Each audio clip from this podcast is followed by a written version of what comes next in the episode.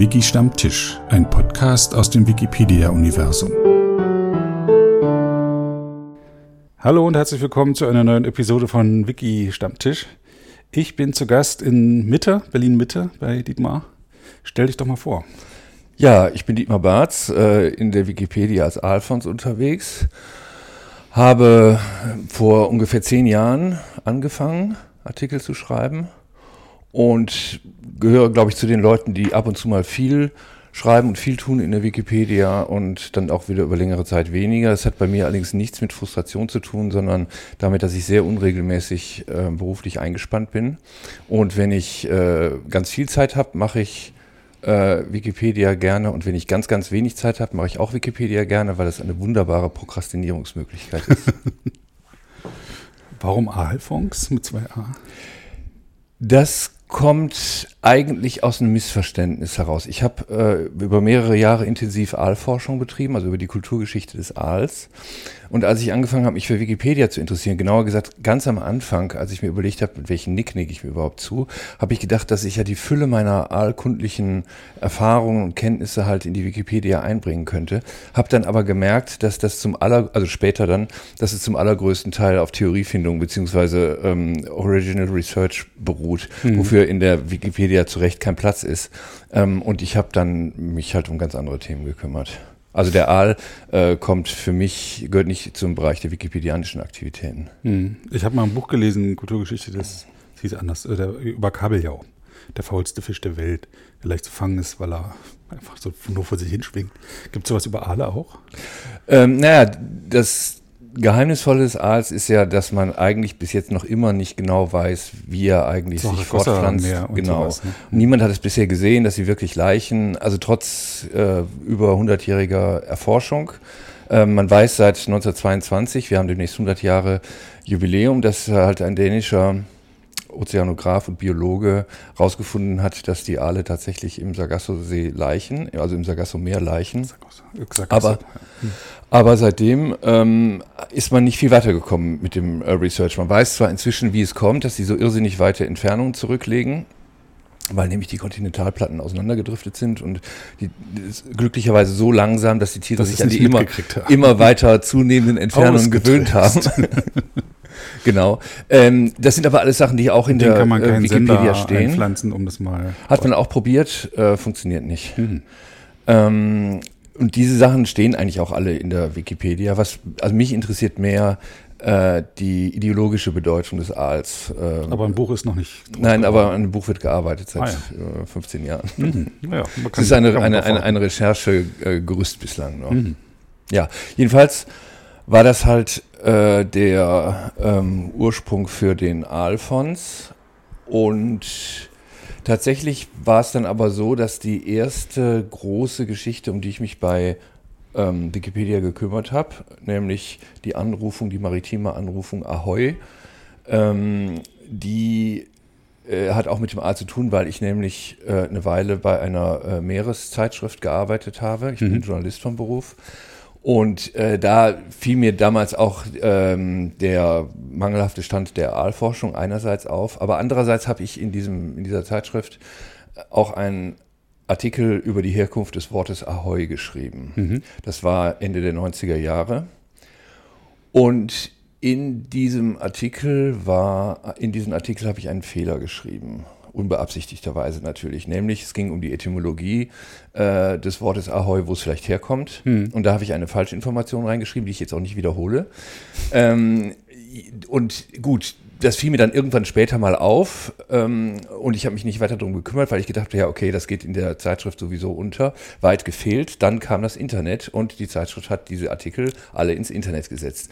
Und so merkte ich plötzlich, dass so um 2005, 2006 herum, dass ähm, in den einschlägigen Foren, Sprachforen, maritimen Foren und so weiter, immer wieder, wenn die Sprache auf das Wort Ahoi kam, auf diesen Artikel verwiesen ja? wurde. Ja. Mhm. Das hat mich dann so ein bisschen nervös gemacht äh, und dann habe ich gedacht, okay, was kann ich dem entgegensetzen? Damals wurde die Wikipedia gerade sehr schnell sehr populär. Habe ich gedacht, schreibe ich doch, wie es wirklich war, in die Wikipedia. Mhm. Das war sozusagen mein mein mein äh, ganz selbstsüchtiges äh, Interesse, diesen Fehler irgendwie auszumerzen. Hat es denn funktioniert? Also wurde jetzt bei Gucken die Leute eher in der Wikipedia als in diesem Artikel nach? Oder? Ja, inzwischen, inzwischen ist äh, die Geschichte aus der Welt, die ich ah. da reingesetzt habe, auf jeden Fall. Ach, das ähm, Archiv ist gelöscht von der Zeitung? Oder? Nein, nein, aber es äh, sozusagen es, es, ist kein referenzieller Artikel mehr. Ah. Also inzwischen ist der Artikel Ahoy in der Wikipedia der referenzielle Artikel, mhm. weil ich ihn nämlich nicht nur aufgeräumt habe, sondern auch ähm, extrem ausgebaut äh, bis er dann, äh, das war mein erster exzellenter Artikel, hm. äh, und der kam dann auf die Hauptseite und es waren dann halt damals vielleicht 10, 15, 20.000 Klicks halt, aber seitdem ist halt dieser Zeitschriftenartikel auch bei Google, bei der Google-Suche aus den ersten zehn weg und sind nur die Wikipedia-Klone da zum Wort Ahoi und hm. darum äh, habe ich sozusagen die Hoheit äh, zurückgewonnen über die korrekte etymologische ähm, Erklärung. Hm. Und zu dieser Geschichte gehört auch noch, ich habe, ähm, also ich schreibe auch äh, gedruckte Wörterbücher und äh, Nachschlagewerke. Mhm. Äh, und ich habe eine, äh, eine, ein enzyklopädisches, ein, ein ähm, etymologisches Wörterbuch der maritimen Sprache äh, geschrieben, also der Seemannssprache. Und in deren erste Auflage war diese falsche Information auch noch drin. Und in der zweiten Auflage ähm, habe ich was gemacht, was äh, glaube ich, unter Wikipedianern gar nicht so ganz gern gesehen ist. Ich habe nämlich meine Theoriefindung, meine, meine eigenen Untersuchungen über das Wort Ahoi und die Wortgeschichte in die Wikipedia reingeschrieben und das mit und das belegt mit der zweiten Auflage äh, des Buches, in die ich hinten den Wikipedia-Artikel wiederum komplett reingestellt oh. habe. Also ich habe sozusagen von mir selbst abgeschrieben. Mhm auch wenn das hier ein, ähm, ein, ein Audio-Podcast ist, äh, kann ich dir trotzdem sagen, oder kann ich dir trotzdem zeigen, äh, dass halt die letzten 20 Seiten dieses Buches äh, dieser Wikipedia-Artikel ist. Oha. Und korrekt lizenziert? Quellenangaben. Steht hier irgendwo die Lizenz und so? Nee, ich sehe es nicht. Das ist mal immer mein erster Blick so. Also, ja gut. Ah, dann ausführlich. Ah, hier steht's. Ah, doch, ja. Gut, auch die Lizenz musst du noch angeben. Dann in der nächsten Auflage. Tampen, Pütze und Wanten, Seemannssprache, im Marix Verlag erschienen von Dietmar Barz. Mhm. Ist schon die dritte erweiterte Ausgabe. Dritte Auflage, ja. Ja, ja. ja, das sind so, das ist so, also meine, mein, mein Wikipedia-Engagement ist immer mit solchen maritimen Themen verwoben. Warum sagt man in Tschechien Ahoi? Äh, weil in den 1910er, 1920er Jahren, als sich die äh, linke tschechische Jugendbewegung gegen die langsam konservativ werdenden äh, Nationalisten abgegrenzt haben, mhm. die sich entschieden haben, auch im, so, im, Sinne von so einer gewissen Fortschrittsverweigerung, ähm, also Tschechien war ja ein sich schnell industrialisierendes Land, mhm. sind die äh, haben die angefangen. Der, kam aus der KUK-Monarchie. Genau, Zeit, ne? war ja 1918 dann selbstständig die geworden. Es gab, waren erstmal halt, fortschrittlich, genau, sich herausgestellt äh, äh, Die waren in den 1890er, 1900er äh, Jahren noch fortschrittlich mhm. und schon als Tschechien selbstständig wurde, oder die Tschechoslowakei dann äh, selbstständig wurde, war es eigentlich schon reaktionär. Mhm. Und die neue Jugendbewegung, die neue Jugendbewegung wiederum, ähm, hat sich davon abgegrenzt und ist stattdessen Rudern gefahren. Ah. Die Kanuti. Mhm. Und sie sind in die Natur gezogen äh, und haben sich dort in der Wildnis aufgehalten, die Scouti. Und man hat dann, um sich nicht mit dem tschechischen ähm, nationalistischen Gruß ähm, Nazdar, also das heißt so viel wie ähm, äh, Heil, aber im Sinne wie Skiheil, nicht wie Heil, also mhm. so Skiheil oder Kegelheil oder irgendwie sowas mhm. halt. Ne?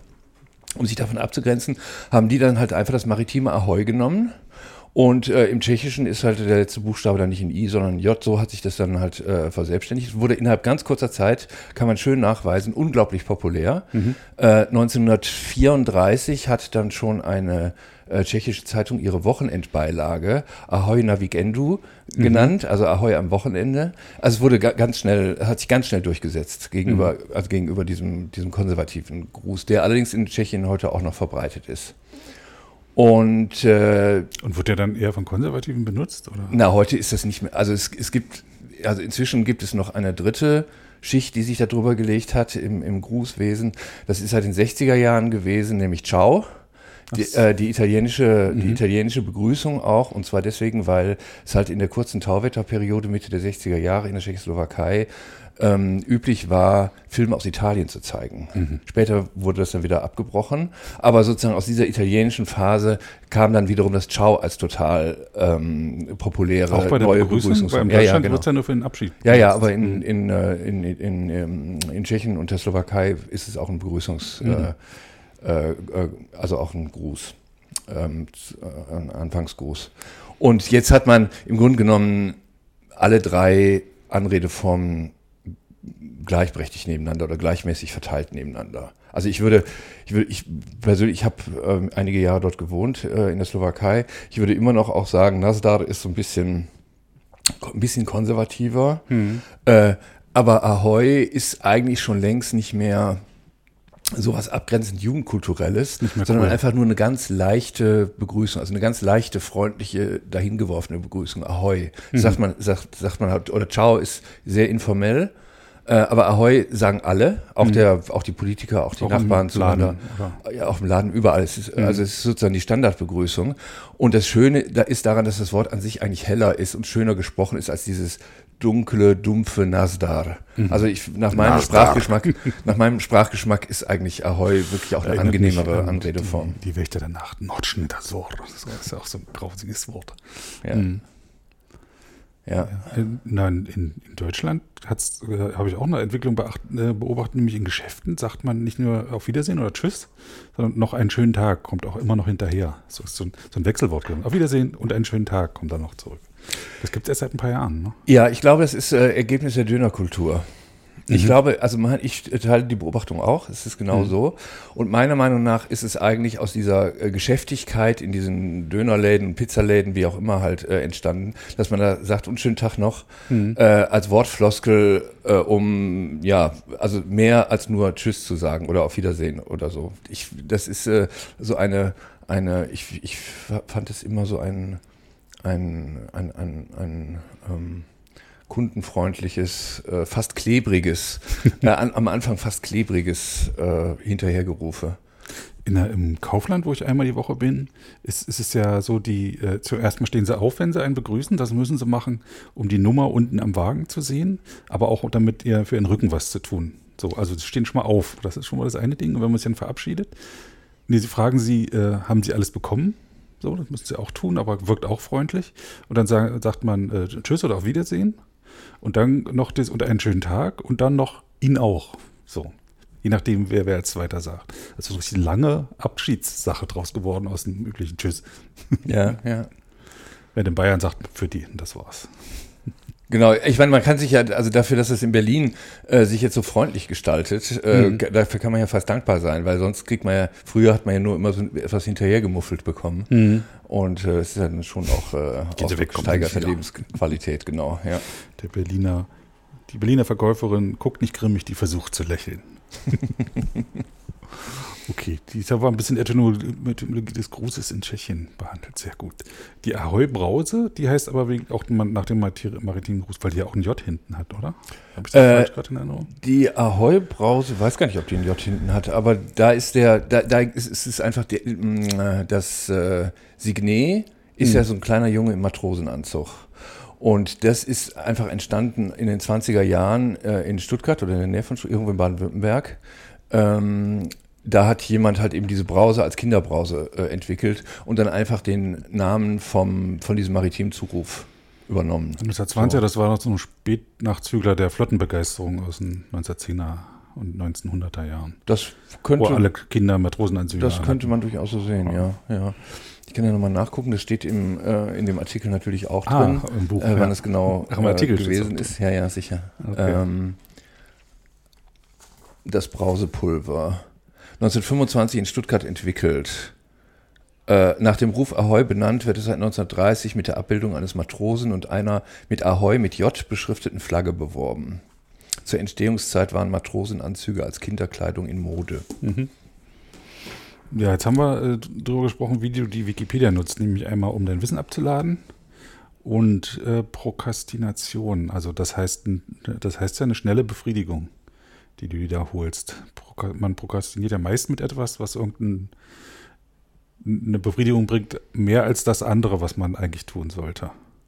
Naja, ich meine, das, wenn, das andere, was man tun soll, einfach das ist, was man tun muss, dann ist äh, das, ähm, ja klar, kann man natürlich sagen, es ist äh, befriedigender, statt einer langweiligen Geschichte, die mehrere Stunden dauert, mal eben eine Viertelstunde hm. äh, an einem Artikel rumzukorrigieren oder mal eine kleine Stellungnahme im Relevanzcheck abzugeben. So, ähm, das ist auf jeden Fall so.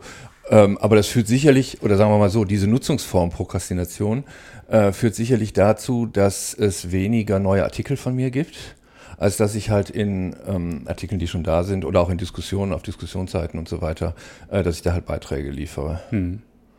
Und ähm, es gibt ja dieses Argument, lass uns lieber den Bestand pflegen, als ständig neue Artikel zu immer äh, kleinteiligeren Themen anlegen. Hm. Ähm, ich bin zu 70 Prozent auch Anhänger dieser Ansicht, äh, eigentlich, obwohl ich sehr, sehr, sehr spezielle Artikel auch geschrieben habe. Hm. Ähm, aber jedenfalls ist es so, dass ich das dann auch unmittelbar nützlich finde, bestehende Artikel zu verbessern. Hm. Ich war äh, letztes Wochenende bei dem Projekt äh, The Day of the Podcast. Da hat jemand 24 Stunden lang einen Podcast gemacht und jede Stunde einen neuen Gast gehabt und ich war halt in einer Stunde da. Und da ähm, war, hatte ich halt wieder mal mit Leuten zu tun, die schon affin sind Internet und auch Wikipedia nutzen und auch so ein bisschen wissen, dass das nicht äh, ein kommerzielles Angebot ist, sondern Leute dahinter sind. Aber dann so ganz interessiert waren an so Aussagen wie Wikipedia ist keine Enzyklopädie, sondern ein Projekt zur Erstellung einer Enzyklopädie. Und manche sagen auch, das wird eigentlich nie fertig, kann auch nie fertig sein, weil das Wissen auch immer noch sich erweitert. Ja, klar. Mhm. So, ne? Und dann auch der Gedanke, eben dieses Lass uns lieber Artikel pflegen, hieße ja, die irgendwie fertig zu machen, aber das ist ja, geht ja nicht. Das kann nicht fertig werden. Aber, aber auf der anderen Seite ähm, auch Leute darauf, darauf, zu bringen, du musst keinen Artikel schreiben. Es gibt so viele Artikel, die, an denen gearbeitet werden kann, wo du einen kleinen Beitrag machst, ohne dir jetzt eine Riesenlast aufzulesen. Ich kenne Leute, die äh, Bücher nicht anfangen zu lesen, weil sie denken, sie schaffen das jetzt nicht in zwei Tagen, das durchzulesen, obwohl sie es ja eigentlich liegen lassen können. Und so kann man ja auch in die Wikipedia rangehen. So ist jedenfalls meine, deswegen funktioniert Wikipedia für mich, weil ich nicht fertig werden muss jetzt mit der einen Sache, sondern auch mal zwei Jahre später wiederkommen kann und dann weitermachen kann. Ja, also ich bin ja gerne im Relevanzcheck, mhm. äh, habe das früher auch sehr intensiv gemacht. Äh, kurz nachdem es eingerichtet worden ist, dann konnte ich halt mal wieder längere Zeit berufsbedingt nicht. Bin jetzt aber in der letzten Zeit auch immer mal wieder dort äh, unterwegs. Und da ist es eigentlich sehr schön, äh, wenn man Anfragenden, die ein Thema vorschlagen, dann auch sagen kann, okay, so wie du dir das vorstellst, taugt es nicht. Mhm. Zum Beispiel irgendein bestimmtes Unternehmen äh, unterhalb der Relevanzschwelle oder äh, eine bestimmte, ein bestimmtes Produkt, äh, was sie haben. Aber wenn man dann halt so im Dialog rausfindet, äh, dass es vielleicht gar nicht nötig ist, einen Artikel über die Firma zu schreiben, sondern äh, über die Technologie, die hinter dem Produkt steht, was die Firma gerne in Wikipedia eigentlich beworben haben möchte, um hm. das mal so ganz Und dann kann man die Firma das, immer noch erwähnen dort. Ne? Ja, kann man oder kann man auch Wenn's sein passt, lassen. Ja. Aber also jedenfalls, jedenfalls ist da schon auch so im Laufe der Jahre der ein oder andere Artikel entstanden, wo die Leute dann verstanden haben, es geht nicht darum, äh, ihren, ihren, ihren Betrieb zu prom promoten oder ihren Chef, sondern äh, tatsächlich, also man kann dann so im, im Hin und Her dann halt auch äh, rausfinden, ja, was weiß denn das Gegenüber eigentlich? Also ich finde zum Beispiel, dass im Bereich Technik Maschinenbau äh, und so weiter die Wikipedia äh, ziemlich ähm, äh, schwach aufgestellt ist. Das denke ich auch. Ja. Und, äh, und Techniker lieben das dann schon eigentlich auch, wenn man ihnen sagt, okay, du musst jetzt nicht das Verfahren XY, an dem du selbst beteiligt bist, äh, ähm, äh, darstellen, sondern sozusagen schreib doch mal was über das Maschinenbauthema so und so halt, also eine bestimmte, eine bestimmte Verfahrenstechnik oder Fertigung. Hm. Ähm, und das haut schon auch ab und zu mal hin. Also es ist natürlich, das sind dann halt natürlich sagen wir mal, im Laufe der letzten fünf, sechs, sieben Jahre, wo ich da auf dem Relevanzcheck war, ähm, gerade vielleicht eine Handvoll Themen gewesen. Aber mhm. immerhin. Also man hat dann auch so das Gefühl, dass man nicht nur sich selbst für die Wikipedia nützlich macht, sondern auch andere. Mhm. Ja, also äh, muss gerade ein bisschen nachdenken, weil mir das auch schon untergekommen ist. Dass, also ich habe äh, von Firmen eben schon gesagt gekriegt, ähm, Wikipedia ist für uns wichtig, weil wir 80 Prozent unseres Website-Traffics über die Wikipedia kriegen, seit wir da einen Artikel haben. ja. In dem Fall waren es relevante Unternehmen, so, aber kleinere, eben nicht Microsoft, wo jeder gleich Microsoft eingibt, sondern eher andere. Und die, die Leute googeln das und kommen vielleicht erstmal auf den Wikipedia-Artikel, gucken dann auch lieber erstmal den Wikipedia-Artikel an, um erstmal ein neutrales Bild zu kriegen, um dann auf die Webseite zu gehen. Also da ist das schon wichtig für Unternehmen. Wird aber auch viel von Startups oder so angesprochen. Wie, was muss ich tun, um Wikipedia-Artikel äh, zu kriegen? Ja, mal relevant werden. Ja, ja, schrecklich. Und dann erkläre ich das auch, dass wir, was du eben sagtest, dass sie überlegen sollten, ob sie ob da eine, eine Werbebroschüre haben wollen oder ob sie nicht die Technologie erklären wollen.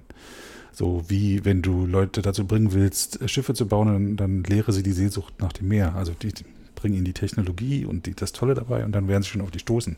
Ja. So, ne? ja. Und auch, ähm, das habe ich auch ich hab nicht viel mit Marketing zu tun, aber auch da nicht, es geht nicht darum äh, zu sagen, wir haben das beste Produkt, sondern die, die, Leute mit dem Thema abzuholen und dann auch einen Blog zu haben. Ähm, beim Brillenhändler, wo man halt über Brillen spricht, so und die Faszination der Leute dafür und welche tollen Marken es gibt. Und das ist natürlich dann mit der, dann das mit der Händlerseite zu verknüpfen, vollkommen, wirkt dann auch natürlicher als, weil als Händler hat man ja auch eine Leidenschaft dafür und die will man ja auch rüberbringen. Dabei fällt mir noch ein, äh, wenn ich mich jetzt so frage, was ich eigentlich in den letzten zehn Jahren in Bezug auf Wikipedia ähm, an mir verändert habe, an Interesse an der Wikipedia, dann ist es sicherlich so, dass ich mich die ersten ein, zwei Jahre noch sehr daran abgearbeitet habe, Möglichkeiten rauszufinden, wie man die Wikipedia kommerzialisieren kann. Mhm. Also das, ich, ich fand immer, dass. Was, äh, also erklär mal, was du meinst. Naja, dass man sozusagen mit Wikipedia-Content Geld verdienen kann. Ach so, okay. So.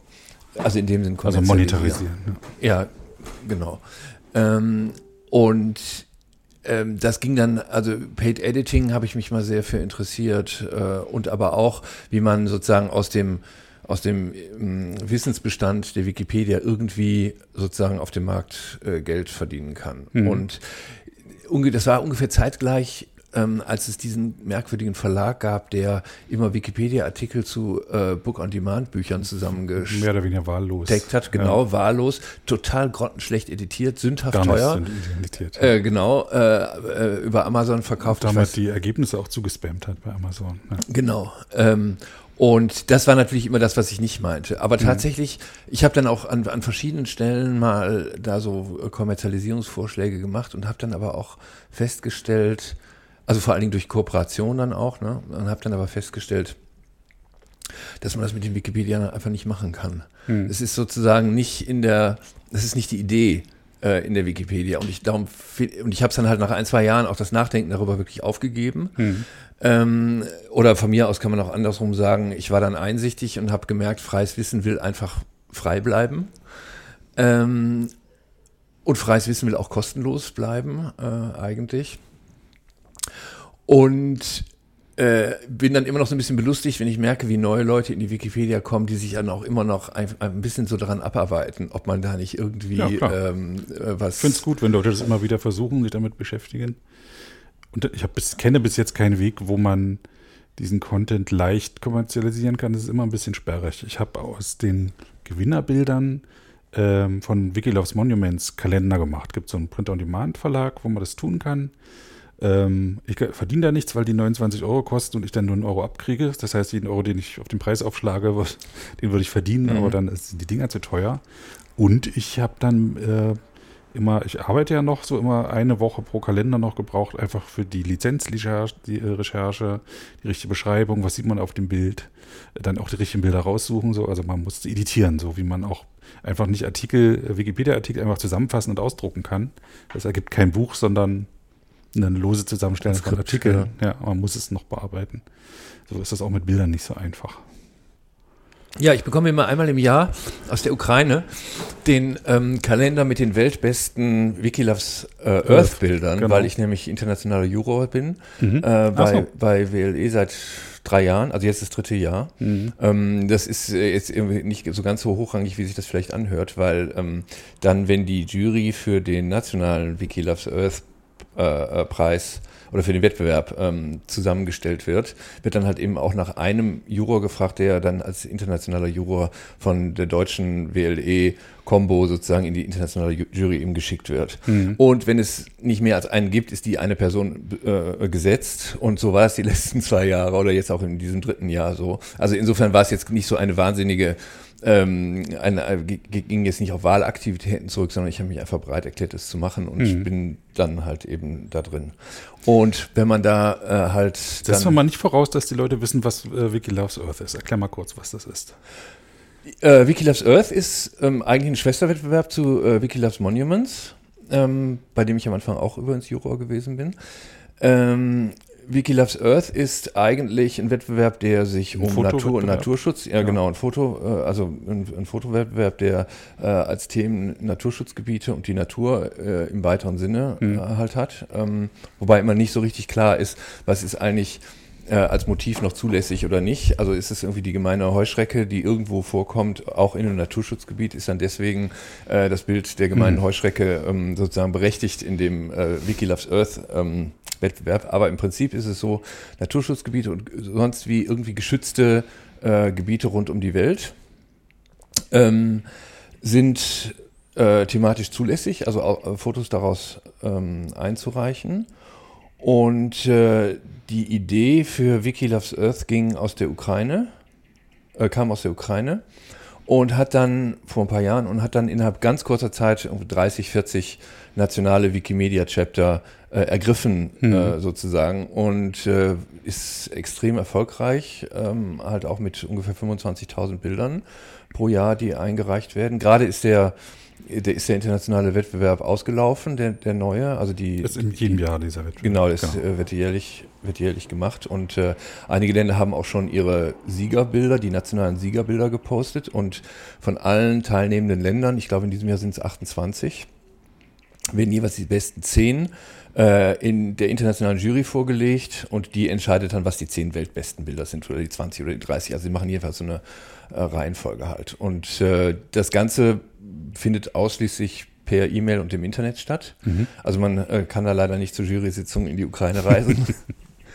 ähm, Obwohl es nicht mit dem Bus wäre es gar nicht so teuer, habe ich mir neulich mal gesehen. Ja, zeitaufwendig, aber. Das schon, ja. Gut, nein, aber äh, tatsächlich ist es auch nicht nötig, weil es gibt eine famose Software, äh, mit der man dieses Bewertungssystem ähm, halt, also mit der man die Bewertung machen kann. Es ist aber nicht die, die auch die Vorjury benutzt, das ist eine andere. Ja, das, das muss ich mal kurz erklären. Es gibt eine Vorjury, wo ähm, ein Dutzend Freiwillige sich jeweils immer finden, zumindest in der deutschen Wikipedia kenne ich das, wo man immer ein Bild angezeigt kriegt aus diesem Wettbewerbspool. Das sind irgendwie tausend, mehrere tausend Bilder und dann immer so eine Fünf-Sterne-Bewertung von äh, grottenschlecht, also überhaupt nicht benutzbar das Bild, bis zu exzellent und das ist preiswürdig so. Ne? Und dadurch habt ihr schon eine Vorauswer Vorauswertung, eine Vorauswahl für die Jury, dass halt die Unbrauchbaren schon mal aussortiert sind. Ja, wir haben, äh, wir, wir machen es uns noch leichter. Ähm, also das ganze Verfahren ist dreistufig. Mhm. Es gibt bei den, in den Ländern, in den Teilen, bei den teilnehmenden Ländern gibt es halt eine Vorjury, die aus den ungefähr 5, 6, 8.000 Einsendungen äh, die ein paar hundert Beste aussucht. Mhm. Dann gibt es eine nationale Jury, die sucht aus dem, was die Vorjury durchgehen hat lassen, die 10 oder 20 oder 30 besten Bilder raus. Und ich glaube mhm. sogar 100 sind es in Deutschland. Das sind immer die Top 100 äh, veröffentlicht, weil auch noch jeweils dabei sind die besten Bilder aus den einzelnen Bundesländern. Mhm. So. Und äh, die nationalen Juries reichen uns aber nur die, ihre jeweils zehn besten Bilder ah, ja. weiter. So dass wir dann im Grunde genommen, wir haben nachher einen Stock. 4000 Bilder oder sowas. Nein, nein, wir haben nachher bei 28 äh, Teilnehmern 28, und äh, 10 Bildern, die pro Land nominiert werden mhm. können, haben wir 280 Bilder, aus okay. denen wir dann halt aussuchen können. Und habt, sprecht ihr ab, welche Kriterien das sind? Ich meine, wenn die, ich denke jetzt, das sind 280 Bilder, die sowieso fotografisch schon exzellent sind. Und dann kann man ja eigentlich nur noch nach dem Inhalt gehen oder wonach geht man dann? Naja, äh, zunächst mal muss man immer feststellen, ob diese Bilder überhaupt die Wettbewerbsbedingungen erfüllen. Ach, das auch, kommt auch noch vor? Ja, ja, wir hatten im letzten Jahr zum Beispiel gefälschte Bilder, wo halt in äh, ein Tal äh, Raubvögel fliegende rein kopiert, äh, also rein gefotoshoppt wurden, äh, damit es dramatischer aussieht. Äh, okay. zwei, zwei Bilder. Das, das gilt halt nicht. Genau, und wir hatten auch beim, das, das Siegerfoto beim ersten Wettbewerb äh, international. Das war aus dem Himalaya. Das hatte auch ein Foto, gefotoshopptes kleines Wäldchen noch irgendwo ein bisschen zur mhm. Dekoration rein. Äh, also da muss man wirklich höllisch aufpassen. Inzwischen äh, sind wir da auch besser aufgestellt, mhm. äh, also wesentlich misstrauischer. Wir haben früher immer gedacht, die nationalen Jurys sind dafür zuständig, dass da äh, kein, dass da nichts schief geht. Aber inzwischen ist es so, dass man wirklich ganz flimschig sein muss. Mhm. Das ist das eine. Zweite Geschichte, die auch nicht selbstverständlich ist, dass die Fotos wirklich aus Gebieten stammen, die irgendeinen besonderen Schutzstatus haben. Mhm. Äh, weil du darfst nicht irgendwie den Tiger im Zoo fotografieren äh, und das dann halt äh, damit irgendwie drei, mit drei Büschen im Hintergrund einreichen als afrikanisches Tiger, ähm, afrikanische Tigerlandschaft. Mhm. Ähm, und es gibt, also ich würde mal sagen, gut 10 Prozent stellt sich dann bei genauerer Überprüfung raus, ist gar nicht in entsprechenden Gebieten fotografiert worden. Mhm. Auch das ist formell noch eine relativ einfach zu überschauende Geschichte. Schwieriger wird es aber bei dem dritten, bei der dritten Einschränkung, nämlich was ist mit Nahaufnahmen von Tieren ohne weiteren ökologischen Zusammenhang, also ohne dass man sie in ihrem natürlichen, in ihrer natürlichen Umgebung zeigt. Mhm. Weil da kann man natürlich, wenn es nicht ein Lebewesen ist, das gilt für Pflanzen auch, wenn es nicht ein Lebewesen ist, äh, das nur in diesem Naturschutzgebiet vorkommt, mhm. sondern auch in diesem Naturschutz vorkommt, da weiß man natürlich überhaupt nicht, wenn man jetzt, sagen wir mal, irgendwie eine Möwe äh, fotografiert äh, und sagt, das ist Wattenmeer, mhm. ähm, ist ja. noch nicht automatisch die Möwe damit eigentlich ähm, ähm nominierungsfähig für äh, mhm. eines der weltbesten Wikiloves Earth Bilder. Mhm. Und die, der Punkt, wie macht man es mit Lebewesen ohne natürlichen Zusammenhang, der ist immer so ein bisschen strittig. Mhm. Der ist ein bisschen strittig und was mir, also ich persönlich habe da eine äh, sehr eindeutige Meinung, es ist glaube ich auch ein bisschen schon aus dem hervorgekommen, wie ich das formuliert habe. Äh, also für mich ist der, der Zusammenhang mit der natürlichen Umgebung zwingend und alles andere stimme ich nieder. Mhm. So, die kriegen dann von mir null oder ein Punkt halt. Ne? Da bin ich äh, ganz ein Wattenmeer wäre ein Wattwurm, wäre schon eher interessant als eine Möwe dann, oder? Na gut, also man muss es halt im Einzelfall gucken. Mhm. Äh, tatsächlich hatten wir schon Vögel, die nicht ähm, repräsentativ oder die durchaus repräsentativ für ein Naturschutzgebiet waren, aber die ähm, wo nicht klar war, ob die überhaupt dort fotografiert worden sind, weil man sie nicht erkannte. Also es gibt diese Ramsar-Vogel, äh, Wartvogel-Naturschutzgebiete in Nordafrika. Mhm. Gibt es sehr viele, wo so Schlick und so weiter und Milliarden und Milliarden Vögel.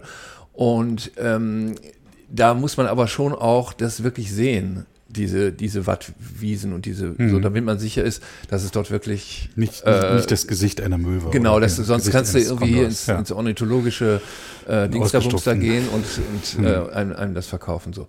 Das ist eine Diskussion, die ist eigentlich im Grunde genommen auch noch eine formale. Mhm. Und was ich aber, was mir total Spaß macht, ist eine Diskussion eigentlich darüber über verschiedene Ästhetiken. Mhm. Es gibt die Jury ist international. Der Wettbewerb, wie gesagt, mit 27, 28 Teilnehmerländern ist auch weltweit.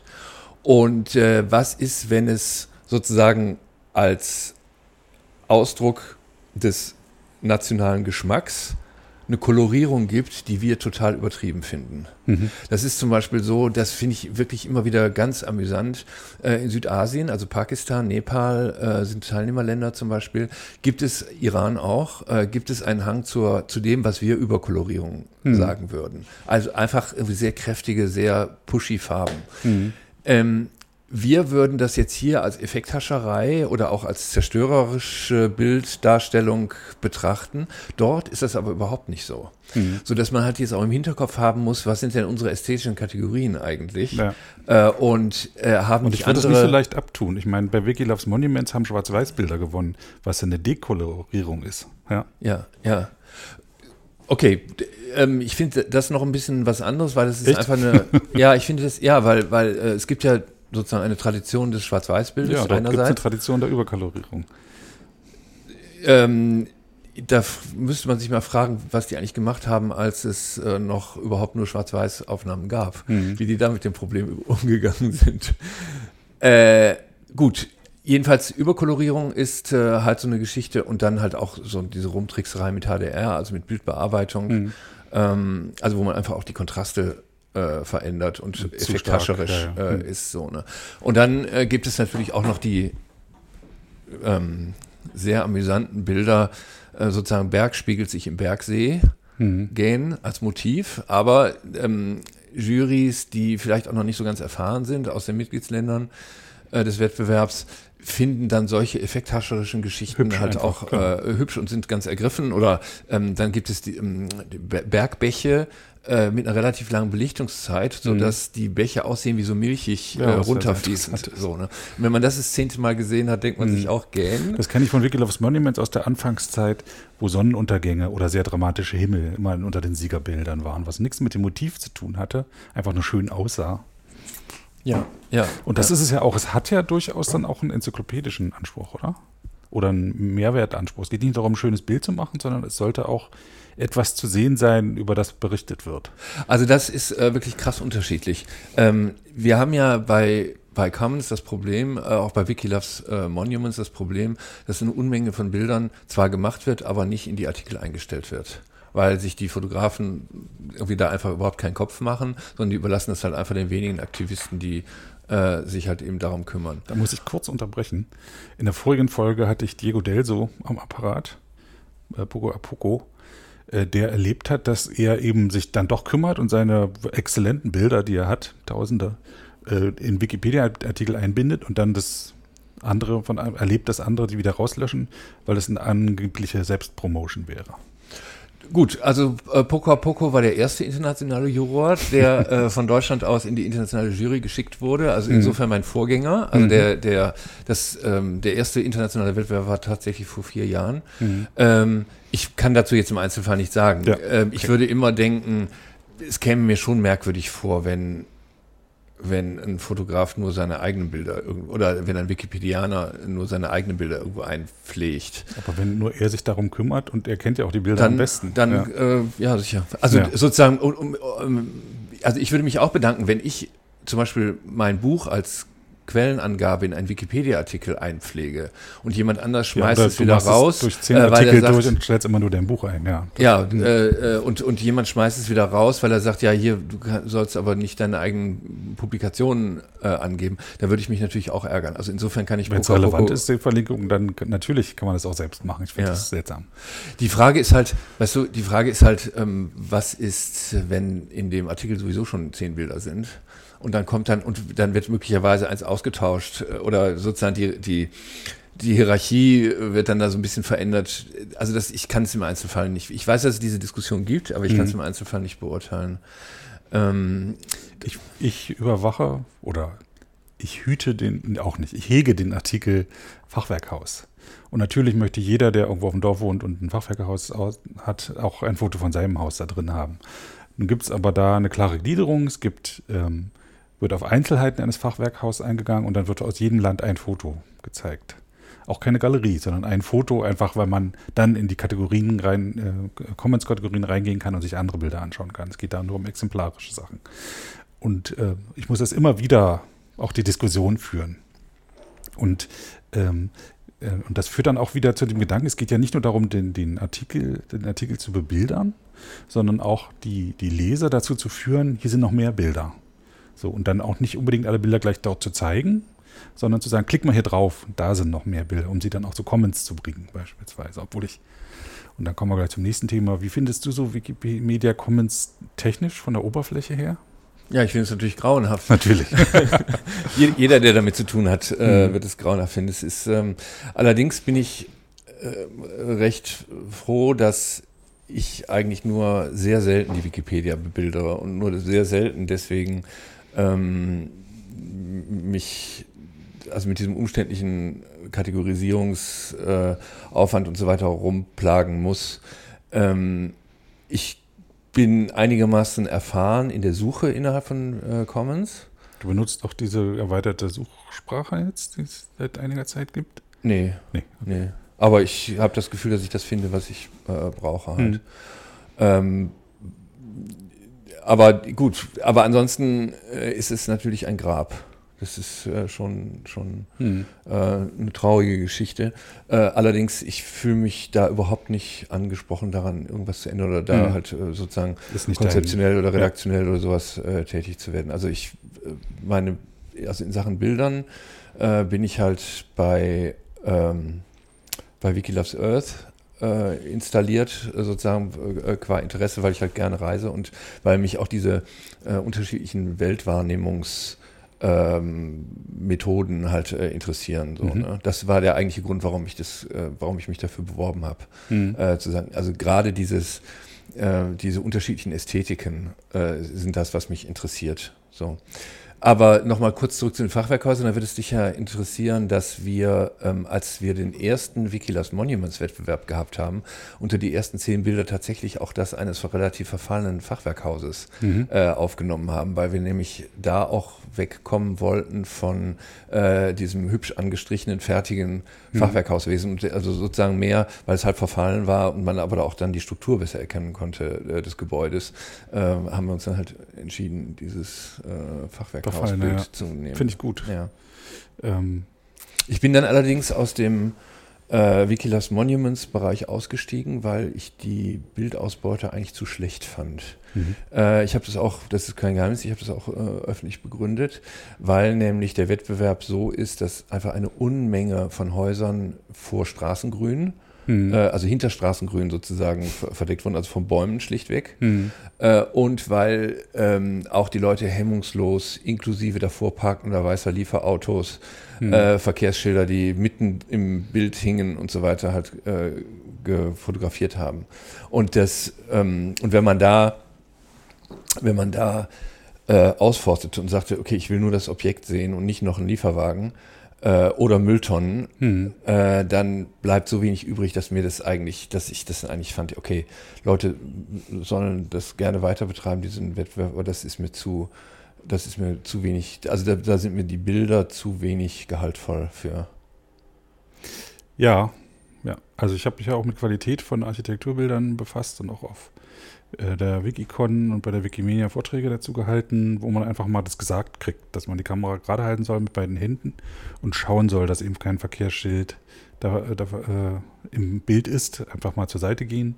Und äh, wenn ein großer Lieferwagen davor steht oder ein LKW, man halt eine Stunde später nochmal wiederkommt. So. Und wenn es nicht möglich ist, dann ist es halt schade, aber so. Und aber wo du gerade Mülltonnen sagst, ich fotografiere in anderen Ländern Mülltonnen es gibt zu wenig Mülltonnenbilder auf Wikimedia Commons. Gerade diese Alltagsdinge werden wenig fotografiert. Man denkt immer die schönen Sachen so, aber diese Alltagssachen, die einen dann auch wirklich überraschen. Also was für eine Vielfalt an Mülltonnen es gibt, aber was auch für ein Einheitsbrei es gibt. Oder auch diese Plastik, weißen Plastikstühle, die es überall auf der Welt gibt. Die Ozeane sind voll davon, so, ne, von wo ein Bein abgebrochen ist, weil die nicht recyclingfähig sind. Das ist der eine Gedanke. Und der andere ist, dass ich in, einem, in einer früheren Episode Nikola Kalchev äh, äh, mit dem gesprochen habe aus Bulgarien, der dort Wiki Love Earth auch auf den Weg gebracht hat. Und der sagt, das ist dort, weil ähm, sie einmal keine Panoramafreiheit haben. Das heißt, sie können keine Häuser fotografieren äh, einfach so auf der Straße stehen, was ja in Deutschland möglich ist. In Italien zum Beispiel auch nicht. Und zum anderen ähm, äh, gab es wohl in einigen osteuropäischen Ländern auch kein Register für ähm, Baudenkmale, auf das man zugreifen konnte, wohl aber eins für Natur. Und dann hat man halt Wiki Loves Earth war dann die, best, die Alternative, die da besser funktioniert ah, hat. Ich wollte in dem Zusammenhang noch ähm, ein, ein Lob äh, loswerden, mhm. ähm, weil nämlich... Nur zu, loben ist immer gut. Genau, äh, allerdings nicht äh, in, in den deutschen Bereich, sondern ähm, ich habe jetzt gerade die Siegerbilder von Wikiloves ähm, Earth aus Nepal gesehen. Mhm. Und die haben tatsächlich 20 Prozent der gesamt eingereichten Bilder in wow. Artikel eingearbeitet mhm. bereits, was ich einen unglaublich guten äh, Prozentsatz finde. Während äh, aus Mazedonien, wo in den letzten Jahren auch auf das fleißigste fotografiert wurde. Ich glaube, jeder Hügel, der irgendwie unter Naturschutz steht, ist da irgendwie aus jeder sehr Himmelsrichtung. Gut, sehr gut. Äh, das ist auch eine Vollständigkeit des aber, ja durchaus auch ein Ziel. Äh, aber äh, wo praktisch überhaupt nichts eingepflichtet ist. Aha. Hm. Und das ist natürlich extrem dumm. Also man kann, wenn, ich glaube, es ist wirklich ein schönes, ein schönes Projekt für Leute, äh, die halt sagen, ja, ich fahre gerne zum Beispiel nach, äh, oder ich habe Verbindungen nach Mazedonien hm. zum Beispiel, zu sagen, okay, wir bebildern mal quasi jeden mazedonischen äh, naturorientierten Artikel hm. äh, mit dem entsprechenden reichhaltigen Material, was wir auf Commons finden. Das weiß halt kein Mensch. Wer kommt schon auf die Idee, äh, da mal großartig nachzugucken? Aber das ist, das ist, also wenn Leute, wenn Leute Lust haben, ähm, aus Gegenden, die ihnen aus irgendeinem Grund vertraut sind, ähm, ähm, da also die Wikipedia zu bebildern, ist es eine schöne Geschichte mit, mit Commons. Es ist eine schöne Geschichte, auf Commons nicht nur zu stöbern oder verzweifelt zu suchen, mhm. äh, sondern richtig zielgerichtet äh, Commons ähm, zu durchsuchen. Das geht auch. Ähm, die, das große Angebot, was bei Commons da ist, ist, glaube ich, den allermeisten nicht deutlich. Mhm. Und die mh, hm, Zutrittsschwelle ist hoch. Eigentlich Und die Lizenzierungsschwelle ist ja dann auch nochmal da. Ja, das, ja, gut. Ich meine, wenn man die Bilder innerhalb von Wikipedia benutzt, ist es ja nicht so das Problem. Mhm. Äh, das Problem ist ja dann halt eher, wenn man es nach außen benutzt halt. Ich würde nicht sagen, dass Wikipedia macht es auch falsch. Eigentlich sollten sie den Autoren und die Lizenz neben jedem Foto anzeigen. Das wird ja von allen anderen verlangt, das zu tun. Und dadurch wird ein schlechtes Vorbild gegeben. Könnte man mal drüber nachdenken. Also, Kann ich ja mal bei technische Wünsche einreichen.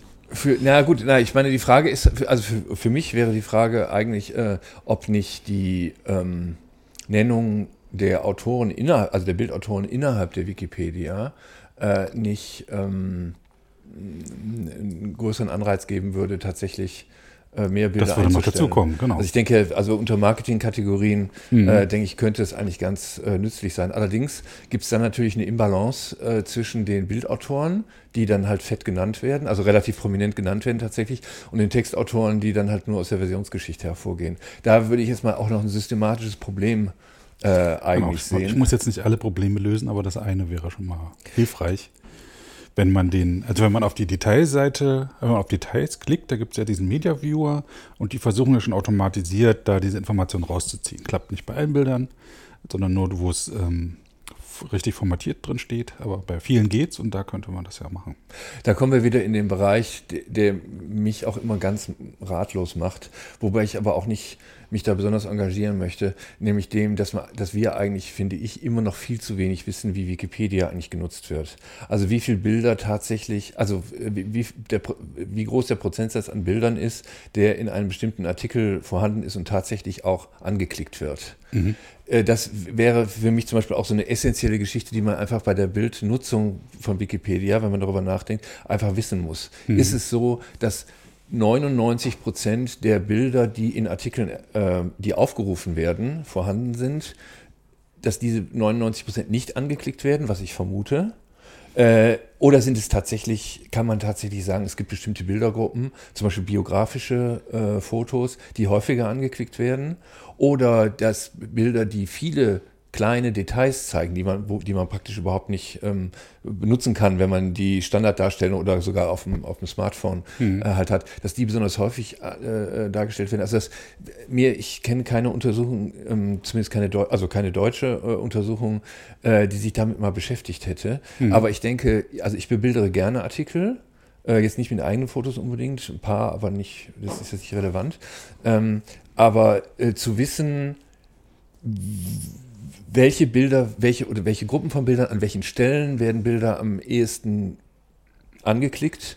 Das ist schon noch ein ganz eigenes, das, das, ist schon noch ein ganz eigenes Projekt. Ich glaube, es wäre sehr sinnvoll, das zu wissen. Also ich, mich würde als jemand, der mit verschiedenen Medien arbeitet, äh, das schon auch gerne wissen.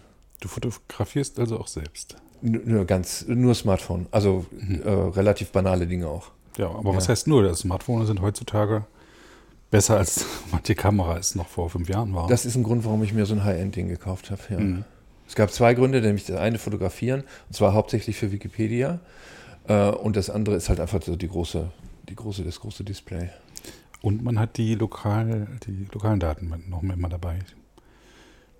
Die technischen Daten. Die, die ähm, Geokoordinaten, ja. meine ich, genau. Ja. Was ja auch ein großer Vorteil ist. Ja. Ich habe mir deswegen extra eine, eine Sony-Kamera gekauft, die das eingebaut hat. Der Akkuverbrauch ist Wahnsinn. Aber es ist halt immer mit dabei und das finde ich eine ganz wichtige Information beim Bild, diese Geokoordinaten. Ja, ja, ja.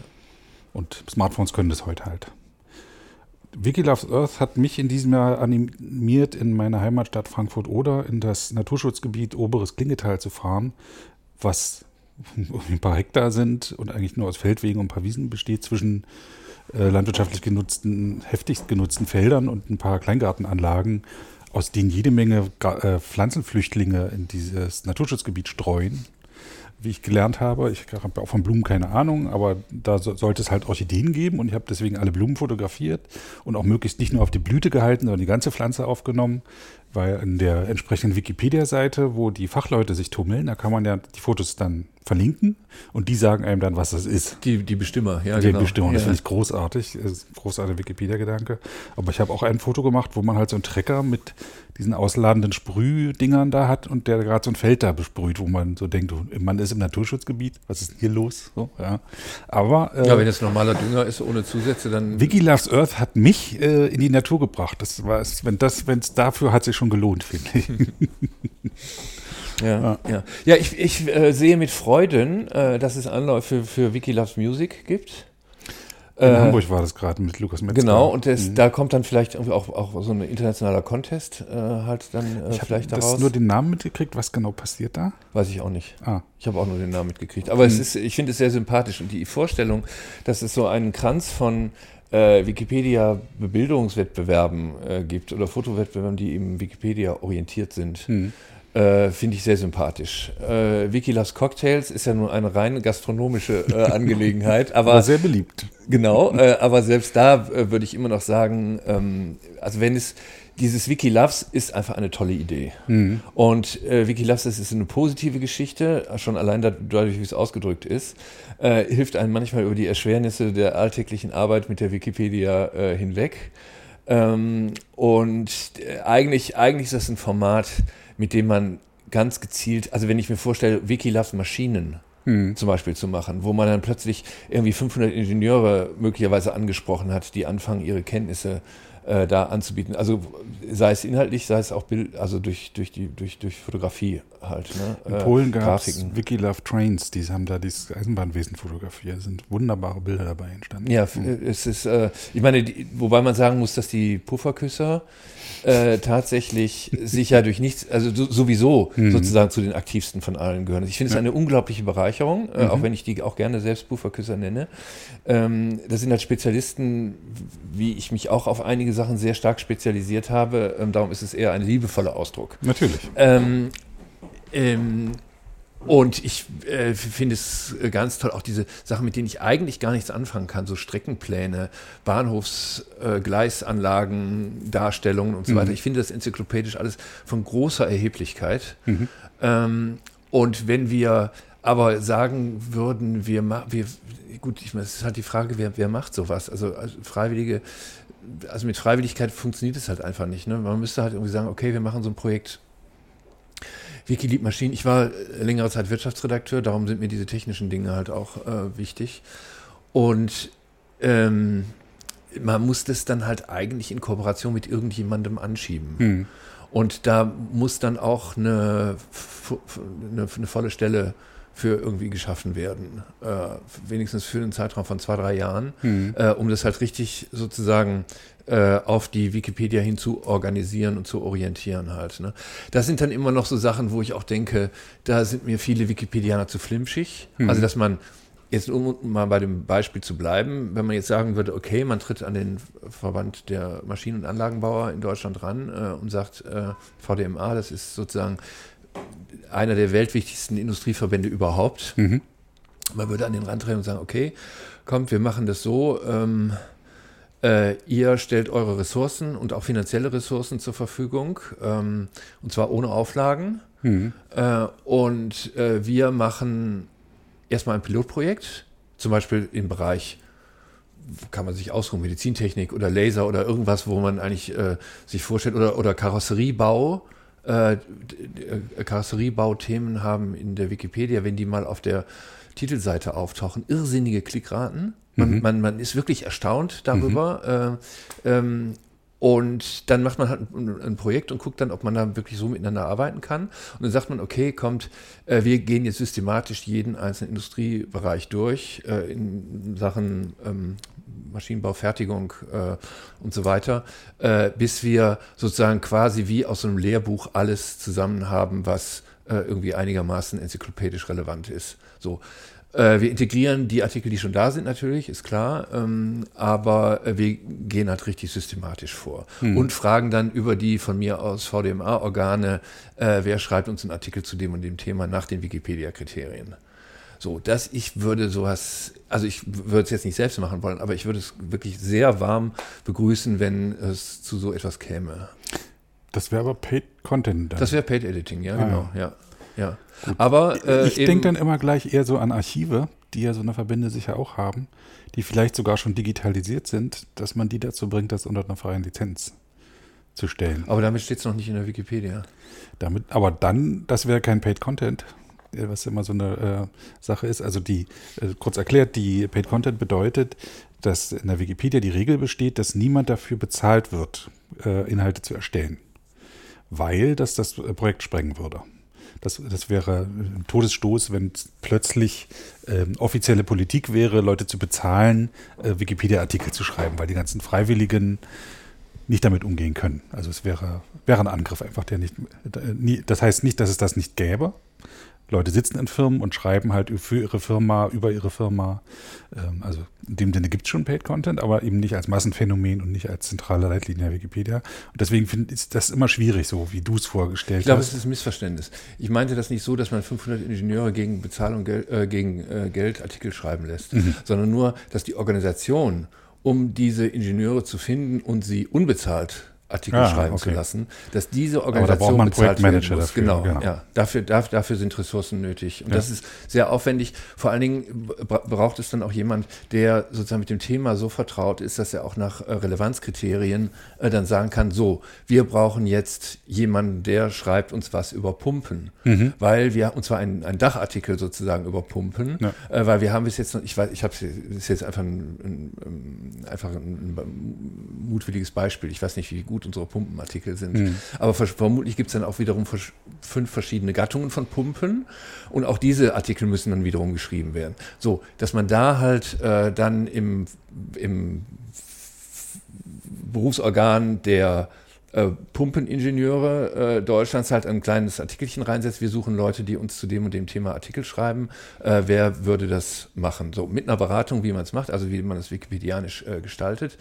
Ähm, und äh, das Ganze halt, wie gesagt, unter dem Dach von so einem Dachverband eben. Und dann stelle ich mir vor, dass man nach, mit einer Laufzeit von zwei, drei Jahren inklusive Pilotphase, wo man guckt, ob es überhaupt so funktioniert, ähm, dass man da dann ähm, äh, wirklich auch auf der einen Seite innerhalb der Wikipedia eine Lücke schließt mhm.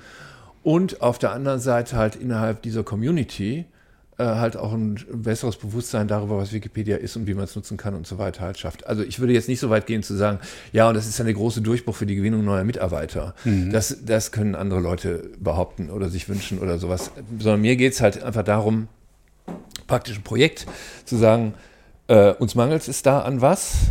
Äh, Im Bereich Wirtschaft ist es genauso, äh, äh Volkswirtschaft. Äh, uns mangelt es da an was und ähm, das schließen wir durch, sagen wir mal, Paid Organization. Hm. So. Das würde, man kann nicht davon ausgehen, dass, also mal angenommen, man schafft es nun, diese 500 Ingenieure dazu zu bringen, Artikel zu schreiben. Davon äh, werden, wird vielleicht einer dann Wikipedia-Autor werden. Das heißt, er wird dabei bleiben, vielleicht auch zwei. Genau. Die anderen werden erstmal nur den Artikel schreiben. Richtig. Aber das wäre schon mal eine, eine, gute Sache. Sie müssten auch damit umgehen, dass da Leute reinkommen und den verflachen, den Artikel oder so. Das kann schon durchaus passieren. Kann man sich ja darauf Pflege ist jetzt die Pflege. Ich komme ja aus dem Projektmanagement und meine Gedanken äh, dazu sind, ähm, erstmal ist es im Wikipedia-Umfeld zurzeit schwierig, immer äh, zu erklären, dass ein Projektmanager bezahlt werden muss so dass es schwierig ist, einen freiwilligen Projektmanager zu finden, weil man sehr viel Arbeit investiert und wenig zurückkommt. Leute, aber das, äh, die Regel ist ja paid, kein Paid Content, aber Paid Organization sollte eigentlich möglich sein. Wenn das so schwierig ist, könnte ich mir jetzt ein Crowdfunding beispielsweise vorstellen. Entweder man findet einen Finanzierungspartner, der genau so einen Projektmanager bezahlt, oder man sucht sich auf einer Crowdfunding-Plattform ein, oder man sucht in, über die Wikipedia, über dieses Spendenbanner, sagt man, Sie spenden, wollen Sie nicht für ein spezielles Projekt spenden? Wäre das nicht auch eine Idee? Das wäre noch eine Möglichkeit. Ich finde es alles so umständlich. Kann sein. Äh, müssen wir jetzt im Einzelfall äh, mal drüber das nachdenken. Ist, was mir nur so durch den Kopf schießt, ähm, nachdem du das erzählst, weil ich das schon öfter hatte und auch ähm, selber mal so ein Projekt anschieben wollte. Und dann hieß es ja, du musst jetzt aber hier äh, das Konzept erstmal ausbauen. Und ich wusste aus meiner Arbeitserfahrung, dass ich etwa einen Monat Vollzeit eigentlich jetzt dran sitzen würde. Und da habe ich gesagt, Leute, das kann ich, das kann ich nicht leisten. Das geht so weit. Vor allem äh, sollte ich das äh, Konzept ausbauen und dann sollte entschieden werden, ob es umgesetzt wird. Genau.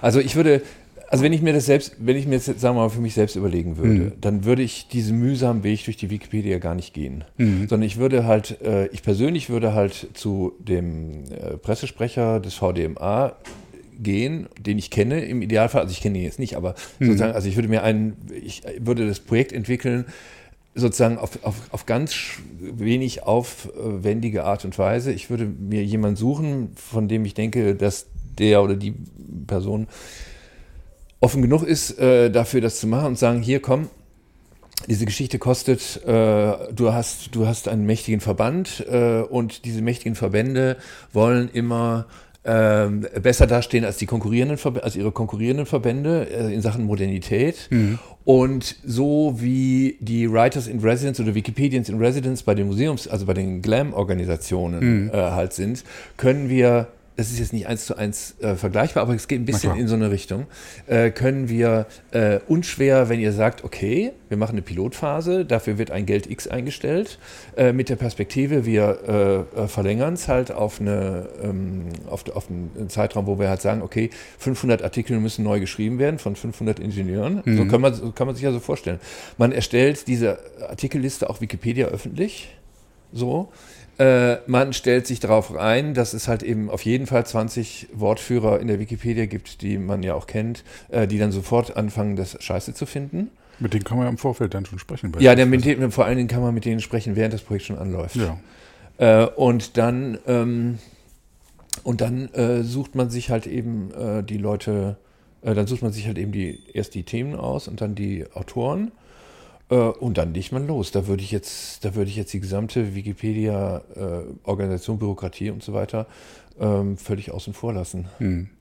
Das ich, ich glaube, ähm, ich, ich, glaube, dass man das nicht. Ich, ich, bin, ich finde auch nicht, dass man Spendengelder dafür ausgeben sollte. Ich finde, dass dann. Also Kann, die, wir, haben, wir kriegen so viel und wir nehmen ja immer noch einen bestimmten bestimmte Summe ein. Also es wird ja bei Wikimedia Deutschland begrenzt, wie viel man nimmt. Man könnte sogar mehr nehmen. Und ich glaube, dass es, wenn man so spezielle Projekte benennt, sogar dann nochmal die Spendensumme da oder Spendenfreudigkeit erhöhen könnte. Wenn jemand sagt, sich für so ein Projekt, so ein spezielles Projekt dann noch was gibt, dann gibt man auch noch mal mehr. So, das, das würde ich meinen.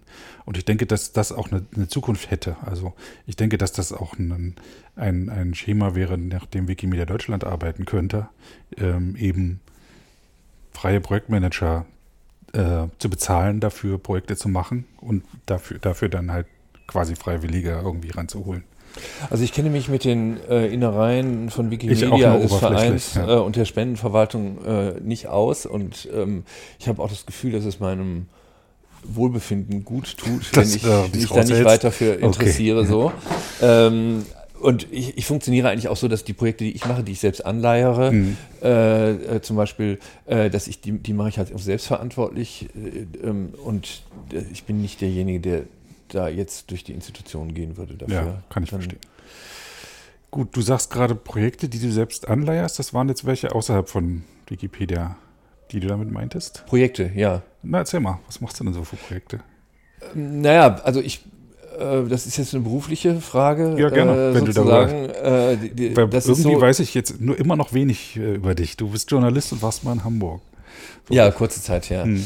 Äh, genau, ich bin äh, Journalist und mit Schwerpunkt war lange Zeit Wirtschaftsjournalist mhm. und bin dann aber nach verschiedenen Stationen eher in den Bereich Chef vom Dienst, also organisierender Redakteur mhm. gegangen, habe teilweise auch Redaktionen organisiert mit äh, 60, 70 Leuten. Mhm. Ähm, und habe mich dann vor ein paar Jahren mit einer Kollegin selbstständig gemacht. Äh, wir haben das Projekt die Atlas Manufaktur gegründet. Klingt interessant. Und die Atlas Manufaktur äh, produziert thematische Atlanten. Mhm. Äh, Hälfte, also die, die, das sind äh, Heftchen, 48 Seiten, äh, mit äh, Themen wie Fleisch, Kohle, ähm, Konzerne, Boden, Europa und so weiter, also politische äh, Themen, die halt eine Vielzahl von Leuten interessieren.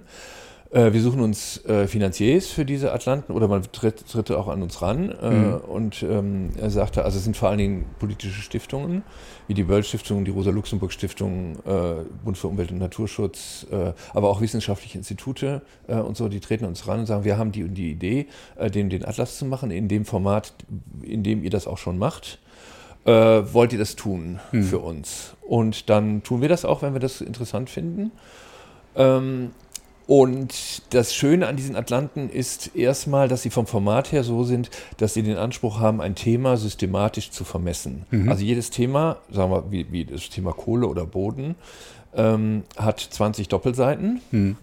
Jede Doppelseite besteht zur Hälfte aus Infografik und zur Hälfte aus Text. Und äh, die Idee ist dann halt sozusagen die Frage, bei, bei der Frage Kohle zum Beispiel, also CO2-Problematik, äh, Klimaproblematik, äh, das Thema sozusagen einigermaßen vollständig abzudecken. Das ist äh, inhaltlich eine schöne Herausforderung, äh, zu sagen, wir haben hier die, die, die, die, die Kohle als äh, globales Thema. Wie können wir in 20 Themen äh, das Ganze möglichst vielfältig, aber auch möglichst wenig langweilig darstellen? Mhm.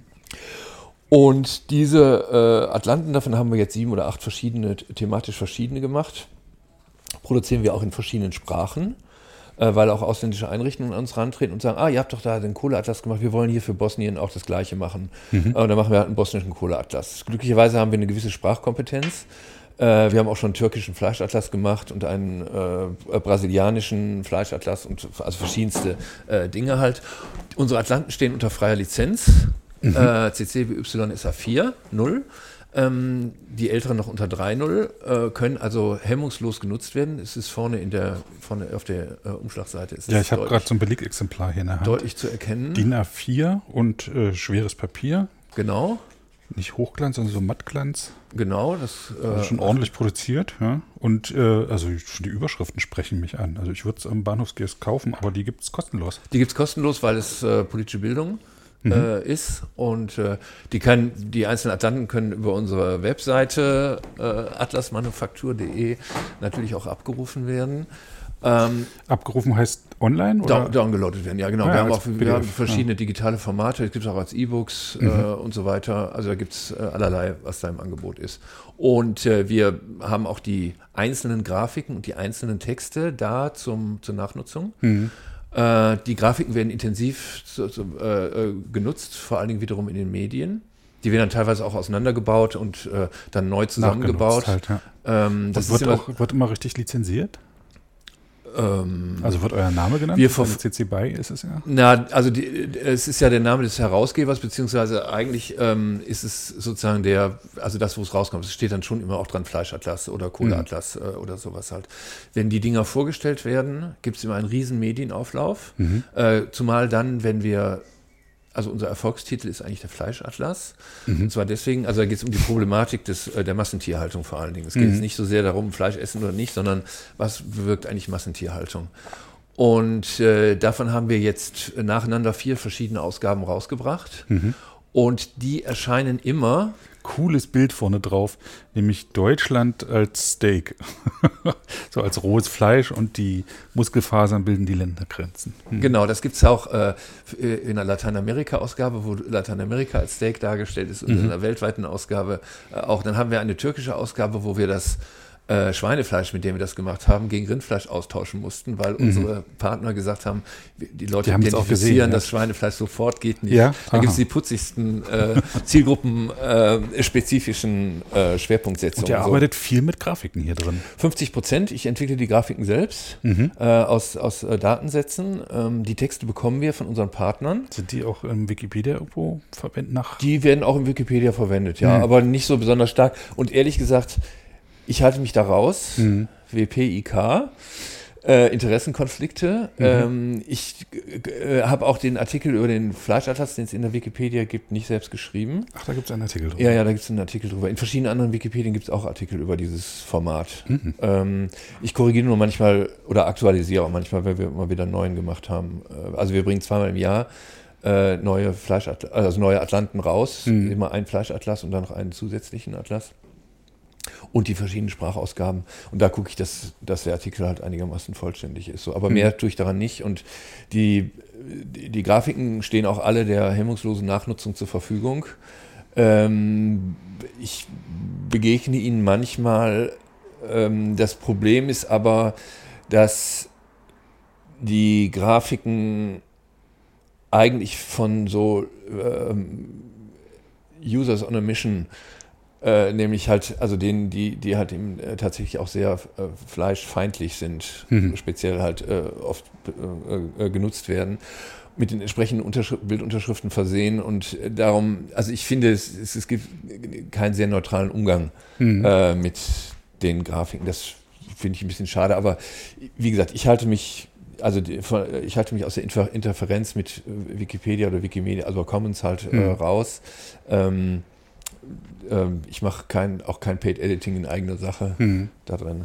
Nee. Und du kannst halt mit, diesen, mit dieser Lizenz arbeiten, weil das schon bezahlt ist, der, das richtig, Druckwerk. Du bist richtig. nicht davon abhängig, dass weitere ähm, Auflagen davon sich verkaufen, sondern ähm, es ist schon passiert. Genau, das sind ja Gelder der, der, der, der äh, politischen Bildung, äh, mhm. äh, verschiedener, also wissenschaftliche, also Publikationsgelder auch, äh, Gelder der EU für zur Thematisierung bestimmter äh, Sachen und so weiter. Also wir gehen selbst kein ökonomisches Risiko ein, äh, sondern wir ähm, suchen, wir arbeiten eigentlich nur mit ähm, Organisationen zusammen, wo die Kostenlosigkeit gewährleistet ist. Mhm.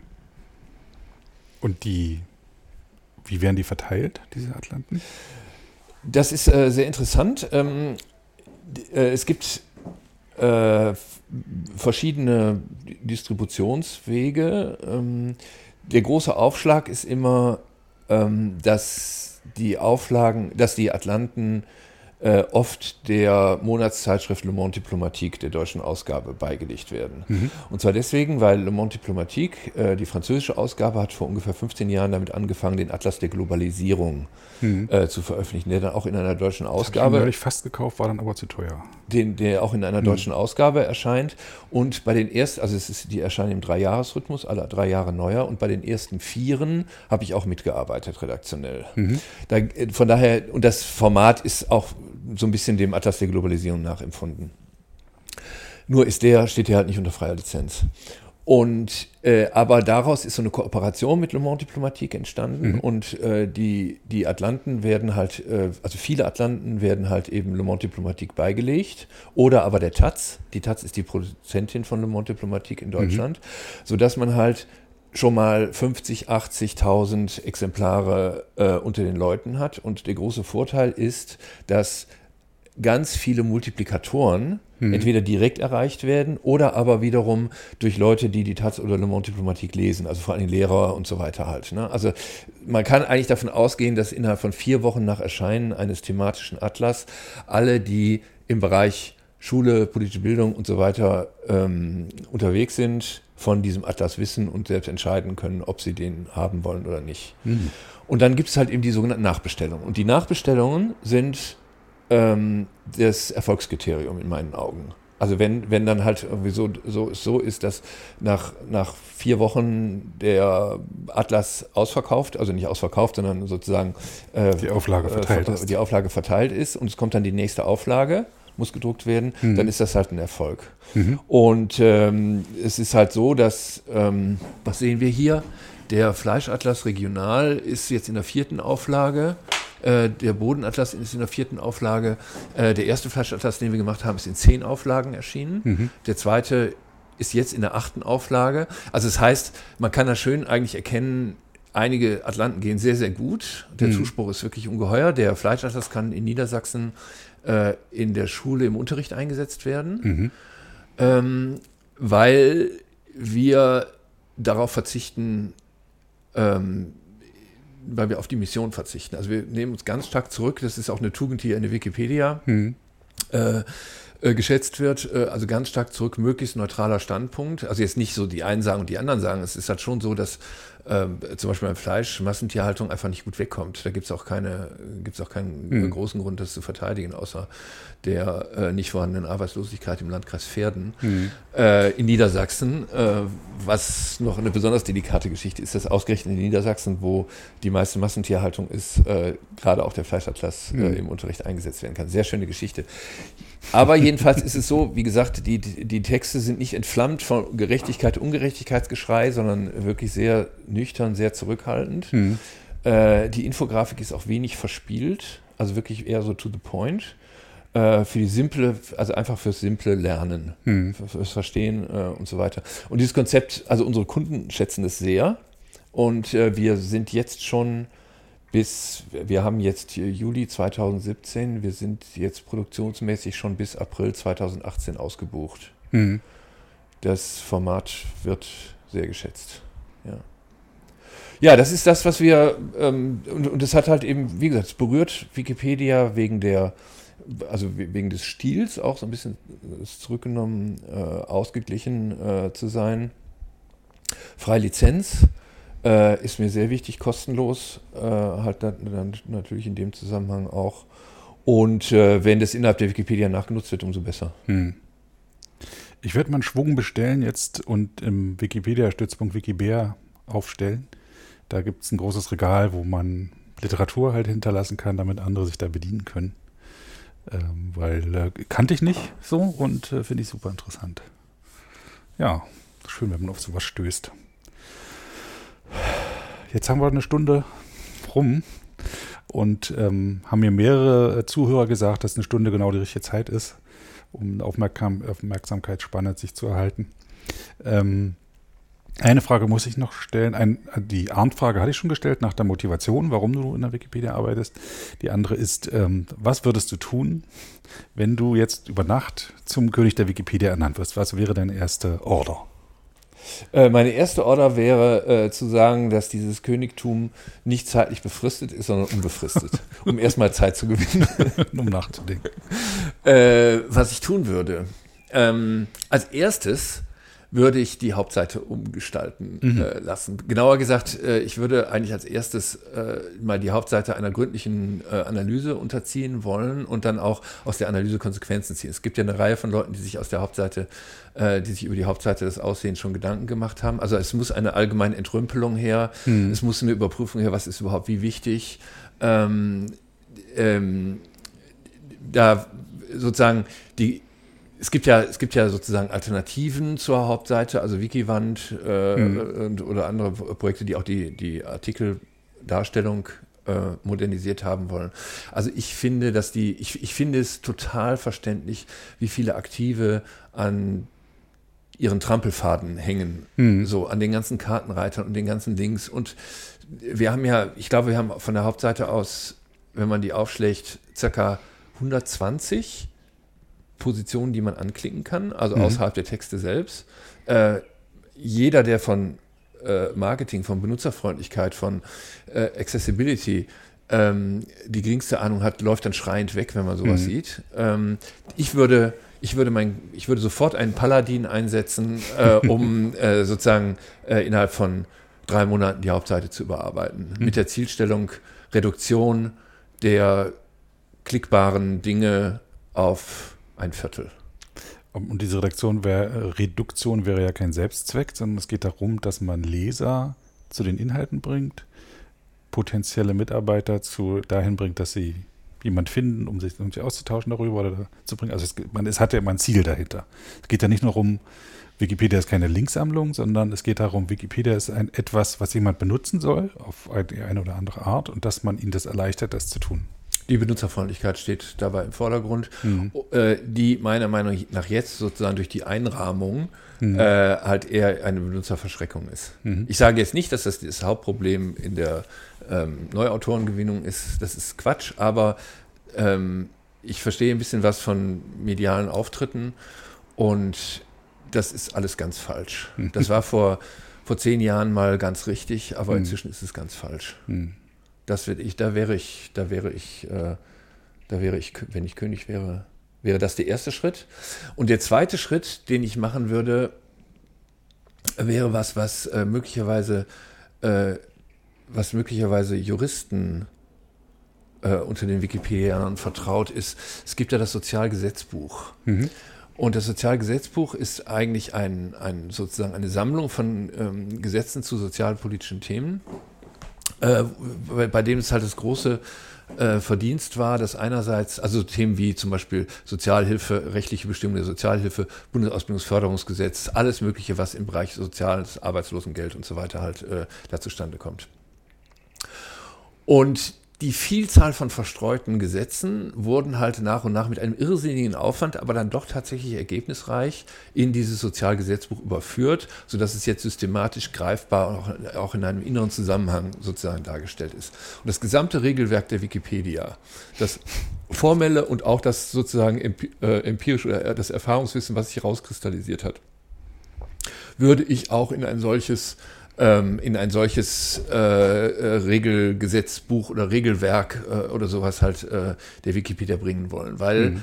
ähm, und zwar jetzt nicht nur auch wiederum, um die Auffindbarkeit äh, leichter zu machen und überhaupt mal so eine Idee von der systematischen Durchdringung mhm. äh, zu, zu, machen, sondern auch, äh, weil ich es halt unter sozusagen projektgeschichtlichen oder unter projektwissenschaftlichen Gesichtspunkten äh, ganz interessant finde. Wo stehen wir eigentlich mit dem Regelwerk? Ähm, was ist äh, outdated? Wo, wie, wie sind die Veränderungsmöglichkeiten innerhalb dieses Re äh, Regelwerks? Was brauchen wir eigentlich nicht mhm. mehr? Wo müssen wir eigentlich irgendwie hin? was was ist mit den Institutionen, die wir innerhalb der Wikipedia geschaffen haben äh, und so weiter. Das, das ähm, während ich für den, während ich für die Umgestaltung der Seite 1 mhm. äh, allerlei Ideen habe, wäre das allerdings was, was ähm, also dieses äh, einheitliche Regelwerk äh, wäre allerdings was, was ähm, wofür ich noch keine so richtige äh, Vorstellung habe. Ja, man muss ja auch nicht mal gleich eine Lösung parat haben, um ein Problem benennen zu können. Was ich auch immer in meinem Podcast mache, ich spiele ein Stück frei lizenzierter Musik. Einfach um zu zeigen, es gibt frei lizenzierte Musik, die gut ist. Was ist so dein Musikgeschmack? Äh, was würdest du dir wünschen, was gespielt wird? Äh, ich bin eigentlich ähm, äh, äh im Bereich Rap und Hip-Hop unterwegs. Hm. Dann werde ich mal da schauen, ob ich da was finde. Wird es dann hier spielen. Ich danke dir für das Gespräch. Das ich war, danke dir für dein Interesse. War gro äh, großartiger Input. Ähm, ich werde etliche Links dazu packen, weil wir viel genannt haben, so angesprochen haben, wo sich der Leser dann vertiefen, äh, der Hörer vertiefen kann. Man findet es auf wikistammtisch.de oder in der Wikipedia unter Wikipedia Doppelpunkt Wikistammtisch. Dann auch diese Links, äh, falls, äh, falls man sich dafür später noch interessiert. Ja, danke. Bitte.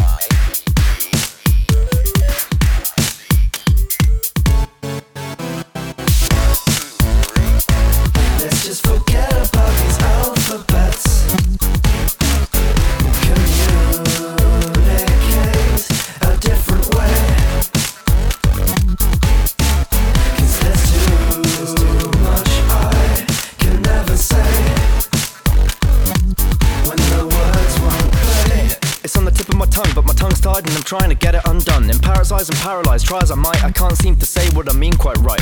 I mean what I say, but it doesn't have the depth of what's going on in my brain behind each breath. Concepts and complex ruminations transmit the gist, lose some in translation. If we have a heated debate, use patience. You might be needed to wait. Well, the point I'm making takes twice the lines. I say the word like like a billion times, like you know. It's like I mean, oh, you know. What? God, I'm a hot rod, but words serve to slow down each thought like speed bumps. I need months to succeed once I start to speak. Let's just forget about Thank you.